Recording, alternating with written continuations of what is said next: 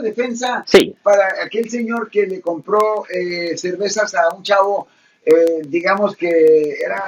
Ok, Su su- su- sobrino, I don't know. well, no, no, si es su sobrino, él va a saber claramente la edad que tenía.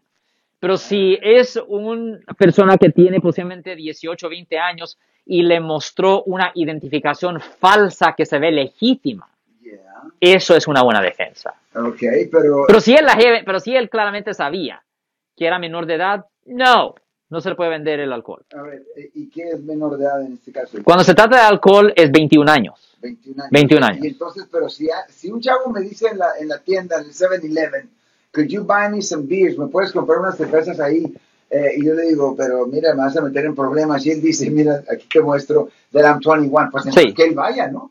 Exactamente. Pues sí. Ya, esa es la cosa. So, la cosa es- do- todo depende de las circunstancias, Marcos. Ok, perfecto. Si les gustó este video, suscríbanse a este canal, aprieten el botón para suscribirse y si quieren notificación de otros videos en el futuro, toquen la campana para obtener notificaciones.